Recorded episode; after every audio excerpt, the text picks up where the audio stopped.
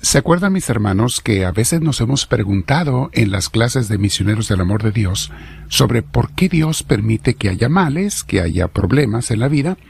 Y hemos tratado mucho este tema porque alguna gente se confunde, hay gente que hasta deja de creer en Dios, según ellos, porque no les quita los problemas o no les concede lo que ellos piden. Vamos a hablar, es un tema muy amplio, pero vamos a hablar uno de los puntos, uno de los grandes beneficios que Dios saca de nuestros problemas en la vida. Bien, te invito primero a que nos preparemos sentándonos derechitos, nuestra espalda recta, nuestro cuello y hombros relajados, y vamos a dejar que el Espíritu de Dios venga a nosotros porque lo vamos a invitar.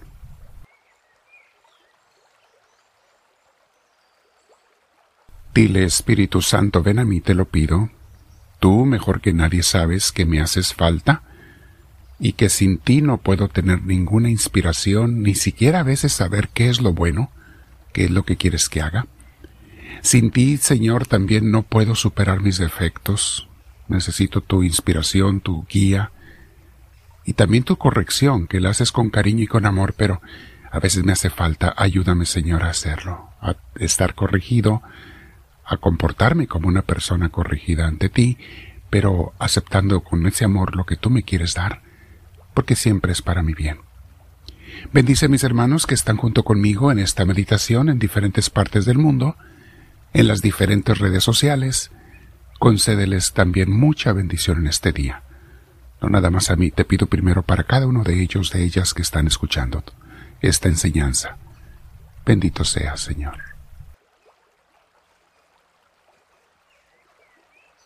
Bien, mis hermanos, respiramos profundo.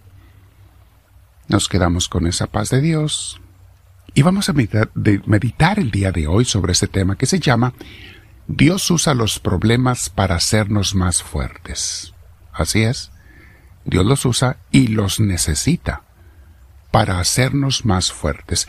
Un subtítulo de este tema es Una vida sin luchas y esfuerzos es una vida de bilucha.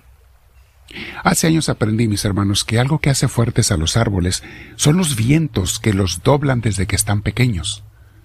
Esa batalla contra los vientos y tempestades hace que sus ramas y sus troncos se vayan haciendo cada vez más resistentes y otros vientos y hasta tempestades que vengan no los van a destruir, no los van a tumbar, porque han sido fortalecidos por las luchas, las batallas.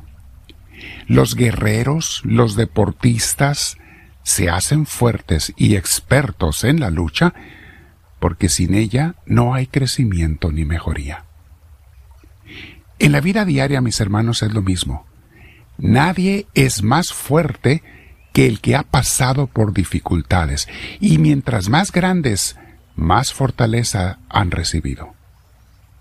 Pero algo muy bueno en la vida espiritual es que esa fortaleza que hemos ganado en las luchas nos hace fuertes y conocedores para poder ayudar a otros que están más débiles que nosotros o no conocen mucho de las batallas todavía, para guiarlos, sacarlos a veces de su hoyo, porque nosotros allí estuvimos y Dios nos sacó. Es así que los padres ayudan a los hijos con sus dificultades y les enseñan a salir adelante ya que ellos mismos sufrieron cosas cuando eran jóvenes y ahora pueden ayudarlos.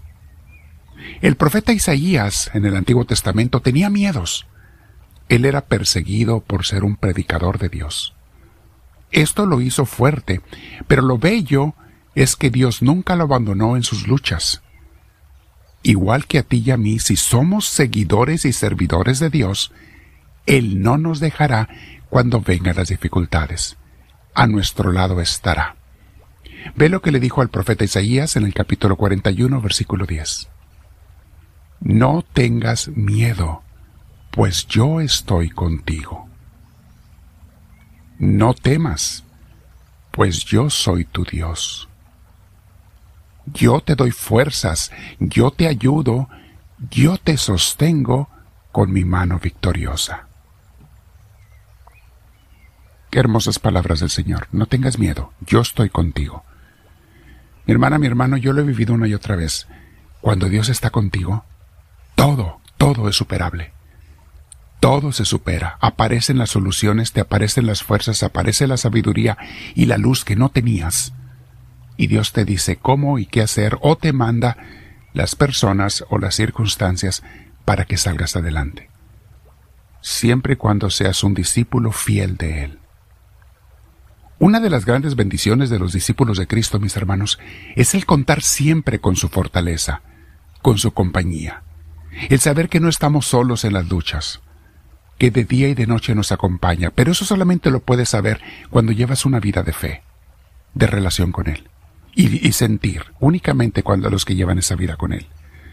La gente que no se acuerda de Dios o que no le interesa a Dios, no espere sentir ni contar con esa ayuda de Dios de esa manera, porque no lo han aceptado en sus vidas.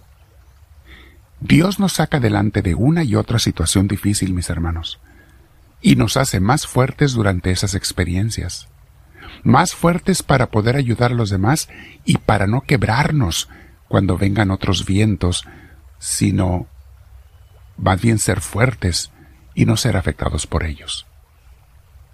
Ve lo que nos dice el Nuevo Testamento, la carta a los Efesios capítulo 6 versículo 10 y 11 dice, Hermanos, fortalezcanse con el poder del Señor. A ver, voy a repetir esa frase. No es fortalezcanse con su poder, porque alguna gente se confunde, sí, pasamos por luchas y todo, pero lo que te va a hacer más fuerte es el poder del Señor. Por eso dice, fortalezcanse con el poder del Señor. Pónganse toda la armadura de Dios para que puedan hacer frente a las artimañas del diablo.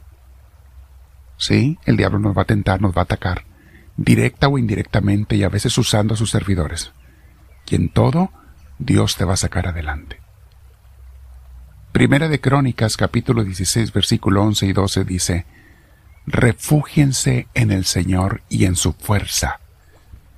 Busquen siempre su presencia. Ahí está la clave, mis hermanos. Buscar siempre a Dios, buscar siempre su presencia. Nos refugiamos en Él. Recuerden las maravillas que ha realizado, los prodigios y los juicios que ha emitido.